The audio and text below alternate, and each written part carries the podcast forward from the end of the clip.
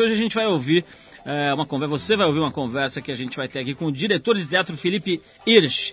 O Felipe é o seguinte, ele não gosta do teatro feito no Brasil, deixa isso claro e emite opinião, coisa meio rara aí no mundo do show business, cada vez mais business e menos show. Felipe acha a nossa dramaturgia mais para medíocre do que para genial, já montou peças importantes é, adaptadas de autores pop como o inglês Nick Hornby, aquele que escreveu Alta Fidelidade, o Papa dos Quadrinhos Americanos Will Eisner e outras feras. Felipe levou mais de 150 mil pessoas ao teatro. Não gosta de elitismos, exibe clipes do Nirvana, do Morrissey e outros nas suas peças e quer mostrar um novo Brasil nos palcos do teatro. Um que não tem nada a ver com folclore e que é urbano, frio e violento. Vamos ver se é isso mesmo, conversando hoje aqui com o Felipe, falar um pouquinho de teatro hoje aqui no programa. Vamos abrir aqui com uma música. A gente separou já uma música que eu acho que vocês vão gostar. É do Fun Loving Criminals. Esses três branquelos do Fun Loving Criminals, eles gostam muito de posar de criminosos de filme do Martin Scorsese. E batizaram o segundo disco deles de 100% Colombian. Bom entendedor, meia palavra ou meio título basta. A gente pode questionar o gosto dessa piada, mas não pode ignorar o som desses caras. Um rap baseado no soul do Isaac Hayes e coisas desse gênero. Vamos ouvir então Microphone Find do Fun Loving Criminals e ver se merece o selo Pablo Escobar de qualidade. Vamos lá. Microphone Find, Fun Loving Criminals.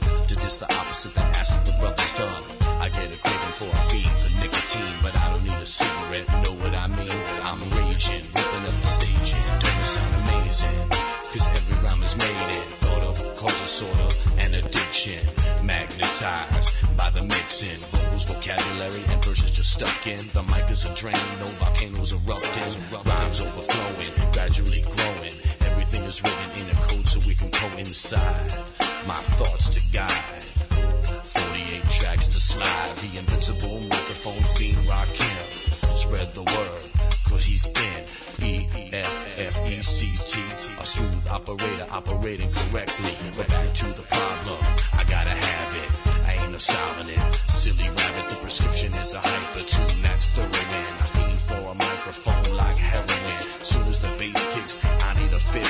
So give me a stage and a mic and a mix, and I'll put you in the mood. Or is it a state of unaware? It's beware, it's the reanimator. I menace to a microphone, the lethal weapon or assassinator. If the people ain't stepping, you see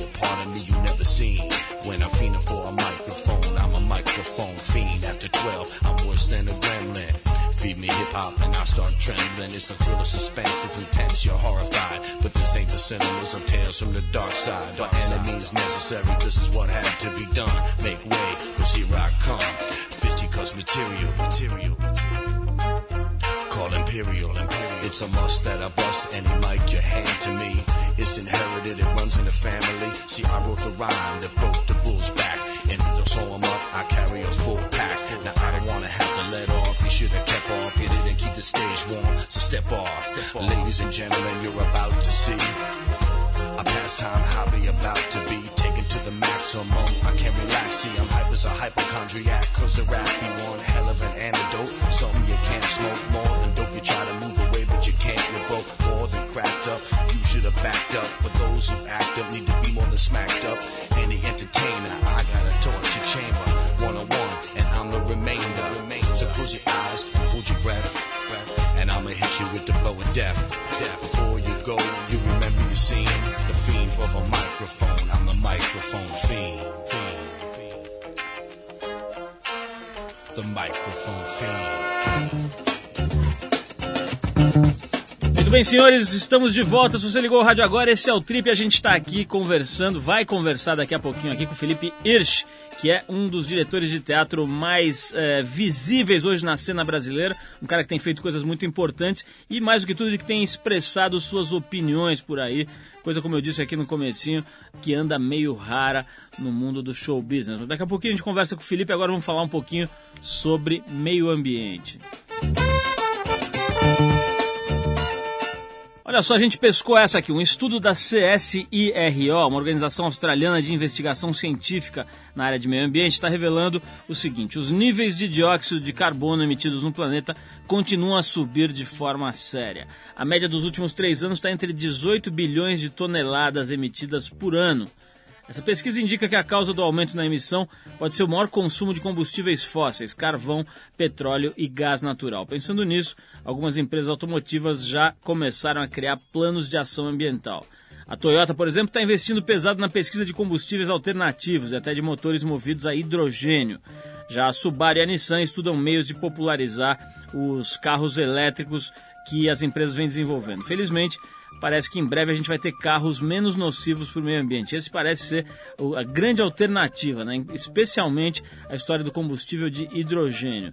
É, falta agora a gente criar carros e cidades psicologicamente mais saudáveis, já que os níveis de trânsito também não param de aumentar. Né? Aqui no Brasil, por exemplo, quando se fala nos indicadores econômicos, sempre é o seguinte: a indústria automobilística está vendendo mais, a indústria automobilística está vendendo menos. O pessoal esquece quais são as consequências né, dessas vendas sem parar da indústria automobilística. Cada vez mais carros circulando, seja com o tipo de combustível que for, o negócio é meio preocupante. Aliás, eu sempre falo aqui né, do, do Fritjof Capra, aquele físico que tem, é um dos mais importantes pensadores hoje no mundo. Ele tem eh, viajado o mundo, uma espécie de peregrinação, falando sobre a energia de hidrogênio, a importância dos governos investirem nessa pesquisa especificamente que ela pode reverter não só o problema da poluição, mas também o problema da tensão política, geopolítica, né? já que grande parte dos conflitos hoje, se você fuçar bem, vai encontrar o petróleo como razão dessas tretas, dessas brigas, etc., às vezes até disfarçadas de motivos religiosos. A empresa norte-americana Arsenic and Apple Pie lançou uma linha de bonecas fora dos padrões. As Trash Dolls são uma versão moderna da Barbie. Vem dois modelos, a Trash Talking Turleen ou a Trailer Trash Doll. A primeira é uma americana sofisticada, independente, mãe e trabalhadora. Mora num trailer, é mãe de sete filhos e está esperando mais um. Depois de horas trabalhando como garçonete, ela tenta passar algumas horas com as crianças. A segunda foi concebida num banheiro de posto de gasolina e criada com os quatro grupos alimentares básicos: sanduíches de carne, óleo, queijo e cerveja. E não somos nós que dizemos essas descrições, elas estão no site das bonecas, o site da Arsenic and Apple Pie. Olha o nome da firma. Bom, certamente um presente educativo para suas filhas. Você que gosta do, do, American Trash ou do. Como é que eles chamam lá? Dos Rednecks, né? Do White Trash, né? Que eles falam. Pode se esbaldar com essas bonequinhas. Se você quiser conferir para ver que a gente não tá louco aqui, não tá inventando, anota aí o site www.trailertrashdoll.com. Vai lá ver que a gente não é louco, mas louco mesmo são os americanos. É impressionante a fonte de notícias esdrúxulas inesgotável que sai daquelas bandas. Agora vamos falar de um americano mais interessante aqui, o ex-campeão mundial de surf profissional. Kelly Slater reescreveu a história do surf mais uma vez essa semana em Teahupo, no Tahiti uma das ondas mais perigosas, se não a onda mais perigosa do mundo, no circuito mundial é, de surf profissional, o famoso, o famoso WCT. O Slater é o primeiro surfista a vencer uma etapa do circuito com duas notas 10 na última bateria. As notas máximas foram conquistadas num dia com ondas de aproximadamente 2 metros de altura. E é o seguinte, 2 metros de altura em Mongaguá é uma coisa, agora 2 metros de onda em Tiahupo, ou Chopo para quem prefere, é mais ou menos como você encarar um ônibus rolando em cima da sua cabeça. Bom, as chuvas também faziam o cenário ficar mais casca-grossa e tinha muito vento também, condições que, aliás, marcaram essa a etapa desse ano. Kelly Slater se, tornou ainda o recordista de vitórias no Tahiti, onde já tinha se consagrado em 2000 e 2003. 2003 eu tive a, a felicidade de estar lá assistindo em loco e ver que o cara realmente é uma espécie de Baryshnikov, sei lá, um gênio qualquer. Você imagina qualquer gênio de qualquer expressão artística humana, esse cara está nesse nível. Esse norte-americano ocupa o quarto lugar no ranking do circuito atual. O brasileiro melhor colocado, para você saber, é o Marcelo Nunes, que está em 21 lugar. É bem legal ver o Kelly Slater. É o seguinte, o canal Sport TV transmitiu com imagens da internet essa prova, né? Foi uma, uma, experiência interessante, as imagens são meio ruins, etc., mas a informação foi bem legal. E o próprio Sport TV vai transmitir em breve, nas próximas semanas, as imagens oficiais captadas com câmeras de cinema, etc., é, com qualidade é, perfeita, em breve nos documentários que, que eles mostram lá no Sport TV. Bom, daqui a pouquinho, depois do, da música, a gente vai conversar com o teatrólogo, né? Acho que tá certo chamar assim, depois eu conferir com ele, Felipe Irsch. Felipe, mais importante do que ser teatrólogo ou não ser teatrólogo são as opiniões dele sobre teatro e o trabalho que ele faz com o teatro. A gente vai conversar com ele, ele tem 32 anos e já acumula mais de 71 prêmios, dirigiu gente como Marco Nanini e Marieta Severo só para começar a lista. Daqui a pouquinho, o Felipe com a gente por aqui. Agora a gente vai tocar uma música que é o seguinte: essa muita gente vai gostar de ouvir porque vai dar aquela sensação de que tudo muda, etc., mas algumas coisas continuam lá. Em 1965, o produtor americano Bob Rafelson teve que criar um show de TV para a banda The Monkees, isso antes dos Beatles aparecerem. Ninguém deu muita atenção. Uns anos depois, os Beatles lançaram o filme A Hard Day's Night, fizeram sucesso que todo mundo sabe. O programa dos Monkees foi imediatamente retirado das gavetas e também virou um fenômeno pop. Vocês devem lembrar, né, aqueles cabeludos aloprados ali da época, né? Esse seriado volta e meia passa em algum lugar, um filme, enfim, alguma coisa dos Monks, volta e meia é revivida na televisão.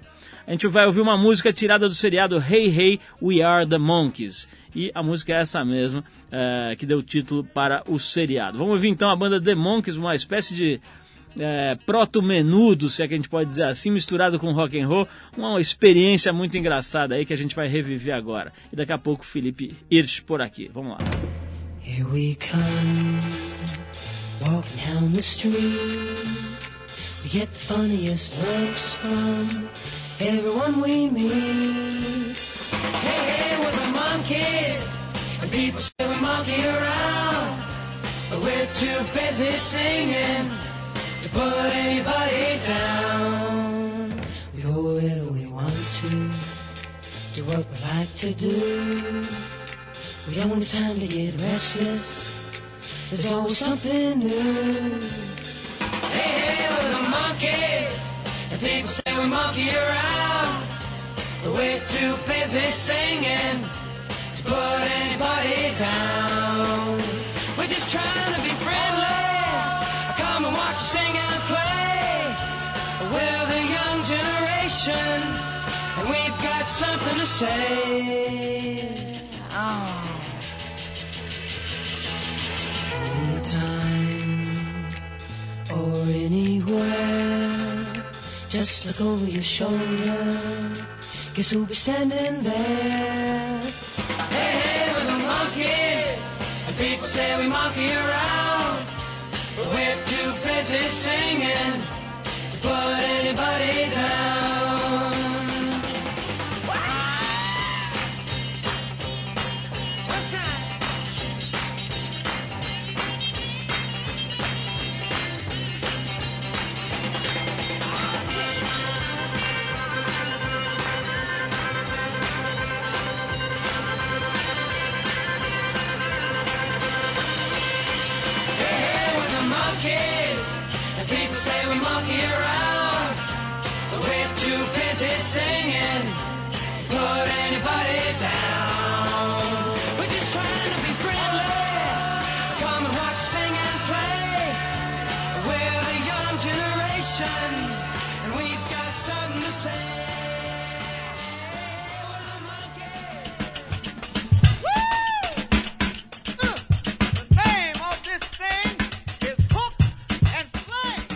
Bem, pessoal, se você ligou o rádio agora, esse é o Trip. A gente está aqui ao lado de, do nosso convidado de hoje, que é o Felipe Hirsch. Que vem sendo considerado pela crítica como o sangue novo que está dando uma bombada nas artérias, né, no, no, na horta do teatro brasileiro. Ele tem 32 anos apenas, já tem 71 prêmios na bagagem, diz que nem contou. A nossa produção foi lá, deve ter ido na, no criado mudo dele lá, desenterrado as plaquinhas, medalhas e troféus que ele tem lá. O fato é que ele tem um monte de prêmio e mais do que tudo dirigiu gente do nível de Marco Nanini, Marieta Severo e outras pessoas desse naipe e levou mais de 150 mil pessoas para assistir suas peças até hoje. Ele diz que não gosta do teatro feito no Brasil, nunca montou um texto de autor brasileiro. Em compensação, é uma espécie de enciclopédia barça da cultura pop europeia e norte-americana. O bicho é um manancial inesgotável de informação. Bom, isso foi entrevistado das páginas negras da edição da revista Trip, que está nas bancas, e está também em cartaz em São Paulo, no SESI, com a peça Avenida Dropsy, no Teatro do SESI, aqui em São Paulo.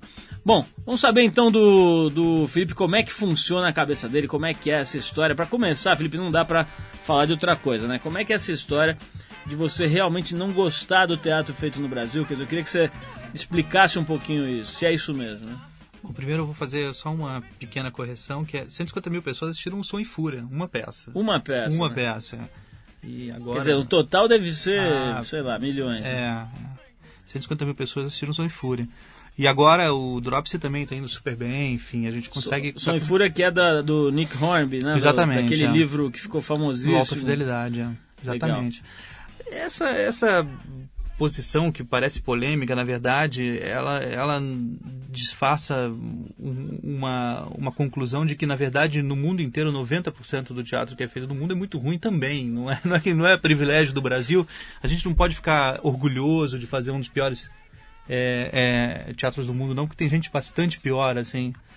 É, nas minhas poucas andanças, gostaria muito mais de, de ter tempo para ver teatro no mundo inteiro, mas eu volto entediado quase sempre de qualquer país que eu, que eu vá assistir teatro.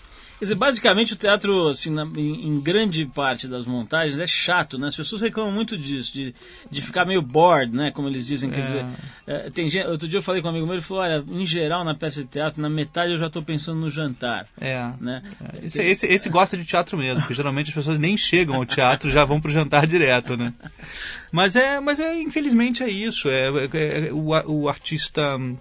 Mas olha, é, isso de maneira geral isso acontece na arte. O artista ele tem que se reinventar o tempo todo para se tornar uma pessoa interessante. E não é só isso.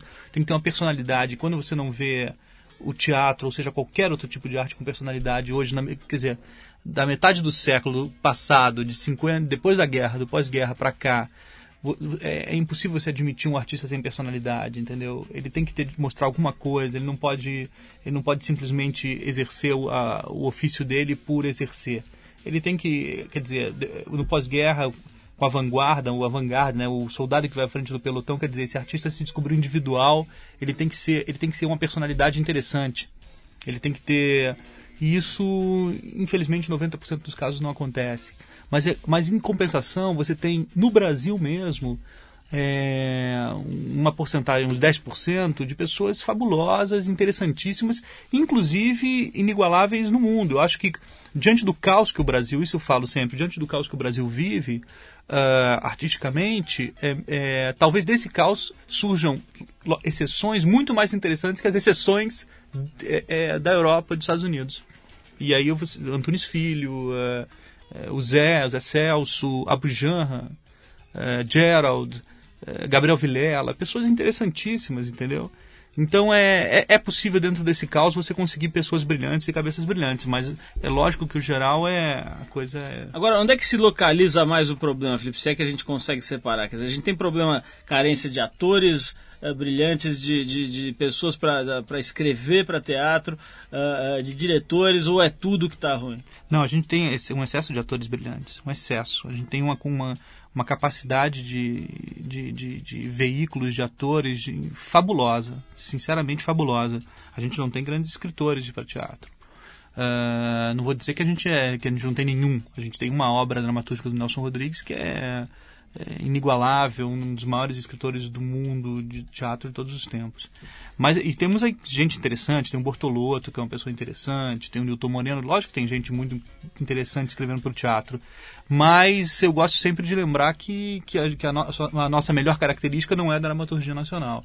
E espero como, como, digamos assim, apaixonado por dramaturgia, é a coisa que me move de fazer teatro, não é dirigir, não é, não é atuar, sempre foi dramaturgia desde o começo da minha carreira. Eu espero um dia estar tá falando ao contrário disso e por isso que eu batalho para que para que isso aconteça. Agora, Felipe, como é que é, eu esqueci de perguntar isso no começo, né? Como é que você foi parar nessa praia, vamos dizer assim, né? Quer dizer, você já nasceu fazendo pecinha de teatro na, no quintal ou foi um negócio que você resolveu já adulto, se interessou Não, depois? muito novo. Com 13 anos de idade eu, eu lia bastante e eu li Beckett. E eu, logicamente, eu, isso eu estou fazendo um diagnóstico agora. É, eu, eu não entendi exatamente o que eram aquelas pulsações, silêncios, mas entendi que aquilo deveria ser encenado. E, e portanto, teria que ser visto para se entender o que, que tipo de literatura era aquela. E aí eu juntei amigos e, e parti para o palco. Na época o Guaíra tinha um teatro pequeno para amadores, para grupos de teatro amador, por isso é importante esses, esses, esses espaços. E a gente começou a trabalhar um Beckett, coisa que eu tinha coragem na época. Hoje eu não sou tão corajoso quanto eu era aos 13 anos, acho normal isso, né? e, e o fato é que, é que para você ver, o meu interesse sempre partiu pela dramaturgia, já desde o começo, e não por dirigir.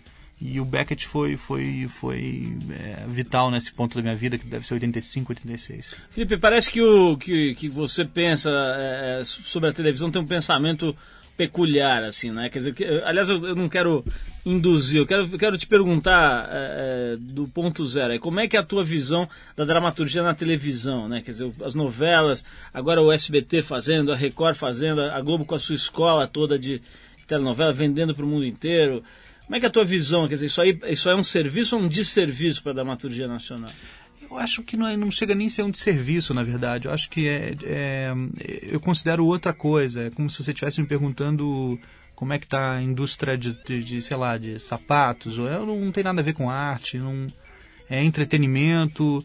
Agora, o que eu acho que até em, como entretenimento é, é, questionável, porque é um entretenimento induzido, uh, induzido é, pela ignorância, pelo, pelo, pelo nível é, é, é, é, baixo de discurso. Então isso me incomoda. Eu acho que você pode fazer um entretenimento. É aquela velha frase fascista, é o, é o, que o povo quer ver. Isso é, isso é horroroso, entendeu? Isso é estupidificante para o povo. Então, eu questiono isso. O meu questionamento não é em relação à televisão e ao, ao entretenimento e ao, ao, ao quanto pode ser interessante isso. É lógico que é interessante, mas eu queria ver um entretenimento de, de maior qualidade. Quanto à arte, eu acho inquestionável. Eu acho, acho não você não, não acho que nem serviço à dramaturgia. Acho que trata-se de outro assunto. Felipe, a gente está vivendo no Brasil uma espécie de é, é, paixão pela celebridade, né? Parece que tem uma adolescência assim no país e, e o país está vivendo uma fase adolescente de se deslumbrar com a coisa da celebridade, da fama, etc. Você que vive no meio dos atores e, e, e conversa com gente que às vezes tem exposições brutais, por exemplo, a gente está falando do Marco Nanini aqui, tá, o cara tá lá toda semana no, na Grande Família, enfim, tem uma exposição maciça e, e, tem toda essa coisa das mulheres bonitas agora, modelos que querem ser atriz, etc. Queria que você falasse disso pra gente um pouco, quer dizer, desse deslumbramento da, é, é, sobre, com, com, relação à fama e é, superexposição. Mas antes vou tocar mais uma música aqui pra gente dar um break e a gente vai falar disso logo em seguida. Estou com uma música aqui do uma, uma espécie de uma onda de revival dos anos 80 que a gente está vendo rolar agora, e com isso o chamado pós-punk voltou à moda. Só que agora meio mixado a música eletrônica. A gente está ouvi, ouvindo dessa nova leva de bandas, uma das mais interessantes aqui que a gente tem visto, chama-se Block Party, da Inglaterra. E a gente separou uma música chamada Banquet, da Block Party. Vamos ouvir ver se vocês gostam também.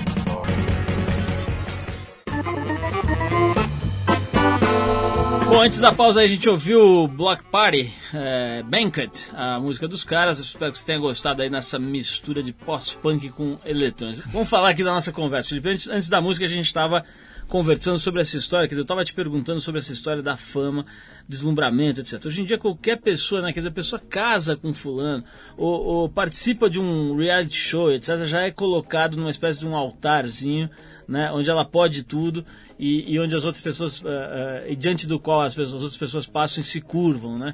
Como é que você está vendo? Dizer, você que aparentemente é um analista é, é, é, que gosta de expressar opinião, que tem opinião antes de mais nada, o que, que você diz sobre isso? Quer dizer, tem uma burrice aí, uma ignorância coletiva, ou é um processo natural? Qual a tua visão dessa história? É, pessoalmente eu me desinteresso profundamente por, por, por, esse mundo de celebridades, etc. Eu acho que é uma coisa que, que atingiu o Brasil agora, mas é muito comum nos tabloides ingleses, no, na cultura americana, enfim. É, mas assim, eu estou falando pessoalmente, o que eu acho é que é, é, possível existir isso. O que, o que me irrita profundamente é você confundir isso com arte, com artistas. Você fala, citou o Nanini. O Nanini ele tem uma exposição enorme, mas é um artista grandioso, é um é o, é o maior ator desse país, é um gênio, é uma pessoa que sabe administrar e sempre soube a carreira dele brilhantemente. Não, não faz parte dessa exposição. É, quando faz, inclusive, fica irritado com ele próprio de alguma maneira por, por ter se deixado de alguma maneira. Então é uma pessoa que eu tenho o maior respeito. Quando confundem é, o, esses artistas, nessa essa coisa grosseira de falar os globais, você entende? Porque isso não é isso não é verdade. Existem grandes atores que trabalham dentro da Rede Globo e, por, e tem uma opção deles que a gente vai respeitar ou não, enfim, mas o fato é, é que quando confundir esse, é, é, quando é confundido esse mundo de celebridade, celebrity, de, de, entretenimento com a arte é que me preocupa. Agora nesse ponto, quer dizer, tem, um, tem uma, uma coisa que talvez toque um pouco mais aí o teu métier, que é o seguinte: hoje você vê montagens importantes trazendo uma mulher bonita para de alguma forma talvez atrair uma mulher bonita e famosa para de alguma forma é, é, talvez atrair mais público, né? Eu, eu, eu não, saberia citar um caso agora, uhum. mas já vi várias vezes me deparei com, com, com, anúncios ou com matérias sobre peças e você percebe que tem uma pessoa colocada ali por causa da beleza e da fama uhum. para bombar a bilheteria. Tem muito isso, você sente muito isso na hora da, do, do, das pessoas montarem os castings, etc., procurarem gente com visibilidade, às vezes com menos talento, mas com mais uh, beleza ou, ou, fama? Não, lógico, lógico que isso existe. É, é, é lógico que essas, essas produções podem até assumir um, um, um, espaço importante dentro do mercado, porque tem a Bocanha uma fatia grande de público, etc. Mas elas, como arte, elas são medíocres, são desinteressantes, são é, enfim, eu acho que eu acho que a gente está falando de obra artística quando a gente fala de um espetáculo teatral, por exemplo. Então, se, enfim, é, quase sempre eu vejo isso mal intencionado e não bem intencionado. Às vezes você acredita num jovem de uma maneira interessante, espontânea, porque você precisa também de atores jovens para cobrir é, papéis de jovens. E vários jovens são, inclusive, confundidos, muitos talentosos são confundidos com os, com os nada talentosos, né? Hoje você coloca tudo no mesmo saco e a televisão tem essa, essa, essa, essa, esse engano, essa facilidade de enganar muito grande, né? Porque você tem um boom na cabeça, você tem uma câmera muito próxima de você, quer dizer, você não consegue é, discernir quem é um, um ator iniciante quem é um ator, por exemplo, que tem 15 anos de experiência no teatro. As coisas se igualam, é, infelizmente. Mas eu sou, enfim, Agora, Felipe, você falou, você falou de televisão, assim, de uma certa forma, generalizando e, e, e considerando um outro, um outro mundo, né? Uhum. Não tem nada a ver com. Agora, existem experiências, na minha opinião, interessantes aí de é, é, teledramaturgia, né? Quer dizer, por exemplo, você citou Nelson Rodrigues, a, a Globo fez há alguns anos montagens de, dos clássicos do Nelson Rodrigues, na minha opinião, de boa qualidade, com com, com charme, com uma coisa é, é uhum. interessante, levou isso para muita gente, né? o clássico ali da presença de Anitta também, um outro exemplo. Quer dizer, você acha que nessas experiências se consegue um nível mais elevado de... Consegue, sem dúvida nenhuma. Eu acho que, eu acho que é possível conseguir. É, e é por isso que eu, que eu espero, você entende? Quando você tem... Geralmente as minisséries têm um acabamento melhor, não que seja que eu, que eu, que eu vá ser hipócrita assim, aqui de achar que é, que é, um, que é uma beleza, um, um, o renascimento da televisão brasileira. Mas o fato é que, lógico, qualquer preocupação a mais com acabamento, com inteligência, com racionalidade, com emoção, uh, isso é bem-vindo, entendeu? Você já foi chamado para fazer coisas desse tipo em TV? eu já fui chamado por pessoas que eu confio muito. O Guel Arraes é uma pessoa que eu confio muito, eu gosto e, eu, e enfim, já, já, é, enfim, de uma maneira ou de outra a gente se conhece, gosta muito do trabalho de um de outro, já conversamos sobre possibilidades, mas assim, é, sempre eu tento, tento pensar no que, há, no que há de melhor na televisão, e o Guel é um deles, entendeu? O Guel, Jorge Furtado, Giba, as experiências que você está citando, sempre é possível. É, é lógico que, que quando eu estou falando, é, quando, é, eu, não, eu não quero generalizar a televisão, eu só quero dizer que, que você não, a gente não pode confundir arte com entretenimento. É, é, basicamente isso, assim. Felipe, eu vou, eu vou querer te fazer mais algumas perguntas, mas é, fundamentalmente eu vou querer saber sobre grana. Eu, eu volto e meia entrevisto artistas e diretores de teatro aqui e tem sempre uma queixa, né, de que não se consegue fazer fechar a conta, né? Uhum. É, você vai, as pessoas vão dar entrevista, tem que falar uma lista de 87 patrocinadores. Ah, agradeço aqui a dona Maricota do Açougue, que mandou uma, uma alcatra lá pra gente. E, então você percebe que realmente é, uma, é uma, um aspecto aí complicado. Por outro lado, a gente tem visto é, é, produções que duram 20 anos em cartaz e coisas que aparentemente são lucrativas. Eu queria falar, falar um pouquinho com você sobre esse aspecto, vamos dizer, empresarial do uhum. teatro, mas eu vou tocar mais uma música aqui. Há umas duas semanas atrás a gente falou bastante por aqui do Jimmy Page, um guitarrista do Led Zeppelin. A gente deixou para agora o lançamento exclusivo do disco novo de um outro ex-integrante do Zeppelin, que é o Robert Plant. Esse disco se chama Mighty Rearranger e a música é All the King's Horses. Vamos ouvir então Robert Plant and the Strange Sensation. A gente já volta com o Felipe aqui.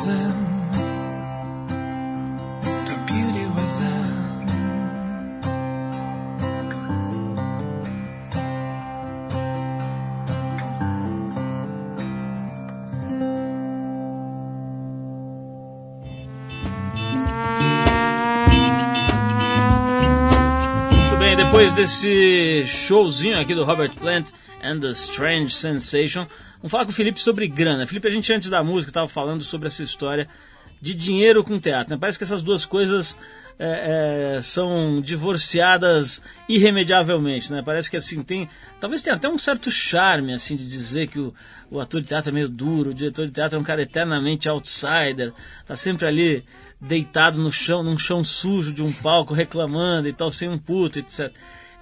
Como é que você é um cara mais novo e tal, que, que enfim, tem, tem outro jeito de ver o mundo, encara essa história? Você tem ganho grana, você consegue ganhar dinheiro com isso? Tem como ganhar dinheiro com teatro bom?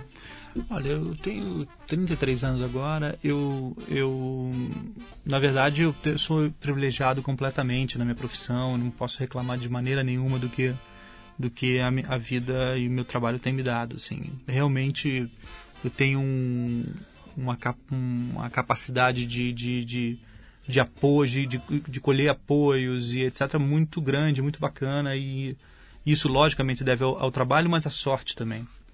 Então, é, é, o que eu vejo é que se divide muito claramente hoje o universo do teatro entre experiências mais ah, radicais, experimentais e que tem menos espaço, menos público em qualquer lugar do mundo e também é, e que deveriam ter mais apoio, portanto, porque não vão ter público, não vai ter mercado é, financiando essas experiências. Outras ah, poderiam viver do mercado, poderiam viver da- das suas plateias, o público, e o teatro pode dar dinheiro sim. É, eu acredito que as pessoas mais expostas à televisão e à mídia, ou seja, que tem mais divulgação, elas possam, inclusive, eu sei de experiências concretas, não gostaria de citar, mas é, que, pessoas que ganham mais dinheiro em teatro do que em televisão. Só que a televisão é a plataforma de divulgação para essas pessoas no teatro. Ah, então, assim, a- é- é- cada a- administração de carreira é muito diferente uma da outra. É, é lógico que o- a reclamação constante é com apoio, com a quantidade de apoio, porque o que acontece no Brasil é que a Lei Rouanet é um paliativo, entendeu? Para uma, uma cultura doente em termos de produção. É, o ideal seria que a gente vivesse de mercado, como é um, um país como a Inglaterra, por exemplo, onde você teria o público e o público paga- pag- pagava o investimento de um produtor. Não, a, a, a Lei Rouanet funciona como um paliativo e as empresas é, participam desse circo de, de- de- de, é, paliativo, digamos assim. Enfim, mas é necessário, é absolutamente necessário que isso aconteça e, portanto, essa quantidade de agradecimentos a empresas, etc., porque se não, se não for dessa forma, você não consegue levantar um mínimo para você estruturar tanto da produção, que tem mais capacidade de venda, quanto da mais alternativa. Você participa desse processo, por exemplo, de captar dinheiro, de fazer visita para patrocinador e tal, ou isso você, você fica fora? Eu não participo porque, infelizmente, eu tenho uma produção para fazer isso, mas eu participo das novidades diárias que, que envolvem isso, entende? Agora, não teria nenhum problema de participar também, entendeu? Porque eu acho que é, essas empresas todas têm que ter uma, uma filosofia, uma cabeça, um raciocínio novo de que a cultura é um, vital, importante para, historicamente, contar um país, o que foi um país, o que será um país, né? Felipe, é, é, mudando um pouco o eixo do papo aqui, é o seguinte, tem muita gente que você vê é, é, em entrevistas ou conversando mesmo pessoalmente, fala assim, ah, porque eu vou estudar para ser ator, porque eu quero fazer um curso. Agora, agora recentemente eu vi uma notícia dizendo que a Luciana Gimenez ia fazer um curso de uma semana em Nova York porque ela queria ser atriz e... Tem, tem essa história de você poder aprender a ser ator em uma semana? Ou mesmo existem cursos que formam de verdade? E até quais são? Dizer, o que, você recomenda para alguém que está pensando de verdade em ser ator e, e, que quer dar o primeiro passo? Eu acho que isso, essa, esse tipo de ideia faz parte um pouco dessa confusão entre o entertainer e o, e o, e o ator, entendeu? Se ator não tem nada a ver com isso, você ficar estudar uma semana, ser um, um, enfim, um apresentador, etc., e uma semana estudar e se tornar ator. Isso não existe. É, eu acho que o ator, logicamente, tem as respostas clássicas, eu tento fugir delas, mas você precisa de um talento natural. é, e precisa de muita técnica, de estudo, entendeu? E isso se desenvolve atra através da vida. E a vocação de desenvolver esse talento durante a tua vida profissional é que vai te levar a desenvolver uma técnica que vai te acompanhar a vida inteira. Então você vê atores como Paulo Outram é, falhando, digamos assim, eles, eu estou falando por eles, eles se sentindo falhando na, no auge da, da vida dele, enfim. E é por quê? Porque ele está ele, ele tá se questionando toda a história dele. Então você imagina o que eu acho de uma semana de estudo é, para se tornar um ator, né? Felipe, eu estou vendo aqui na, na, nas pesquisas que a gente fez sobre a tua carreira e tal, que você é meio doente por informação, né? Quer dizer, você devora discos, livros, então como é que é isso daí? Quer dizer, você, você gasta sua grana toda em, em disco, em livro? Qual, qual o teu ritmo de consumo desse tipo de informação? Toda, gasto tudo que eu tenho, não consigo economizar, não consigo economizar nada. Que tipo de coisa que você compra? Assim? Eu compro muito livro, eu gosto muito de livro, acho... Eu não consigo conviver sempre, eu adoro na ficção, ler, ler, ler, ler, escutar música, esse, esse, esse é um consumo vital para minha vida.